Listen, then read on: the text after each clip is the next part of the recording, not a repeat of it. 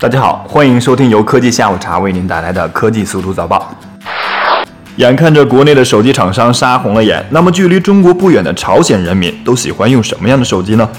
根据日本共同社报道，在朝鲜开展手机业务的埃及通信公司近日介绍称，朝鲜的手机用户已经增至约三百万人，相比于二零一三年的统计数字增加了百分之五十。之前，韩国媒体就曾报道，朝鲜最高领导人金正恩使用最新 iPhone 手机的传闻出现后，iPhone 六作为国家元首手机广为人知，人气非常高。虽然朝鲜之前已经开始普及自己生产的阿里郎和平壤 Touch 等智能手机，但由于实际体验与外国智能手机有很大的差距，最近就连市场做生意的人也开始热衷于购买外国的智能手机了。朝鲜消息人士称，虽然 iPhone 或三星 Galaxy 在朝鲜并不能直接使用，但技术人员在进行改造后，使其符合朝鲜环境，就可以正常使用了。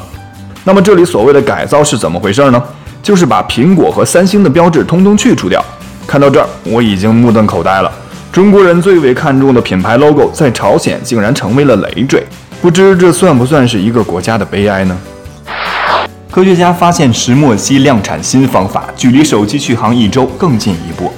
石墨烯呢是一种非常理想的导体材料，同时具备绝佳的强度和柔韧性。但是石墨烯的制造成本一直居高不下，这也严重阻碍了该技术在电池领域的大范围应用。近日，格拉斯哥大学的研究者发现了一种廉价的方式来生产大批量的石墨烯。他们发现，铜质表面是一种让石墨烯成型的完美媒介。而更重要的是，它的成本要比现有的生产方式低了近一百倍。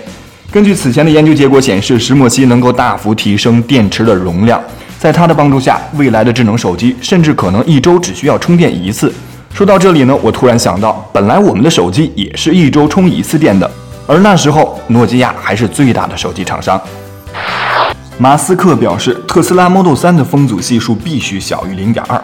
特斯拉虽然是目前最顶级的电动汽车，但是其超过十万美元的价格并不是所有消费者都能够接受的。而为了吸引更多的用户呢，特斯拉将会推出入门级车型 Model 3。这款新车售价大约只有三点五万美元。而根据最新的报告显示，尽管售价更低，但 Model 3或许在空气动力学方面的设计要比现款旗舰 Model S 还要先进。特斯拉 Model S 的风阻系数为零点二四，基本上与梅赛德斯奔驰的 S 或 C 系接近。而马斯克甚至要求特斯拉的工程师将 Model 3的风阻系数降到零点二之下。不过，风阻系数太小会严重影响车辆的外观。不知道特斯拉会给我们带来一个怎样的 Model 3呢？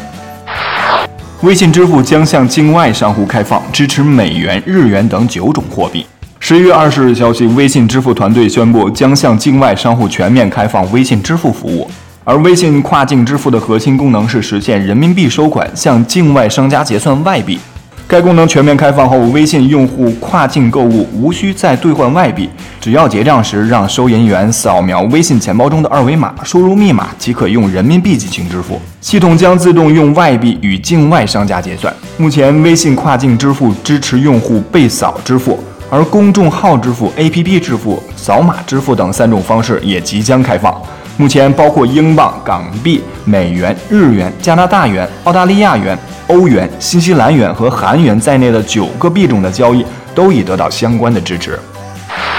好了，今天的科技速度早报就到这里了，感谢您的收听，我们下期节目再见。